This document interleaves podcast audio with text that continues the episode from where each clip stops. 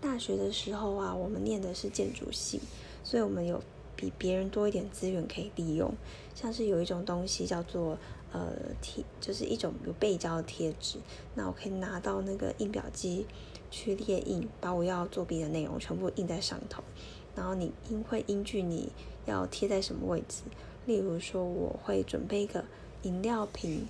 上面就会有一些说明成分嘛，那我就印成跟饮料瓶上头同样颜色的，不容易被发现的。那还有它的字体大小这些东西都会做调整，或者是你也可以挑卫生纸、塑胶袋上面的那个字体的颜色跟大小来做调整。所以有时候前置作业要花蛮多时间的。那还好，因为我们都是呃作品，